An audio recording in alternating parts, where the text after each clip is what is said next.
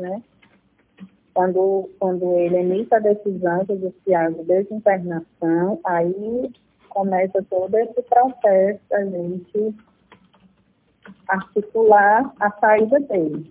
Se não acontece, só quando ele define a desinternação. A gente já vem trabalhando isso a partir do momento que ele entra, que é a questão do vínculo familiar, que muitas vezes é rompido é, pelo próprio ato em si, né, do delito que foi cometido em virtude do transtorno mental dessa pessoa, desse paciente, que muitas, a maioria das vezes, na verdade, o perfil desses pacientes é na própria família, né, que ocorre.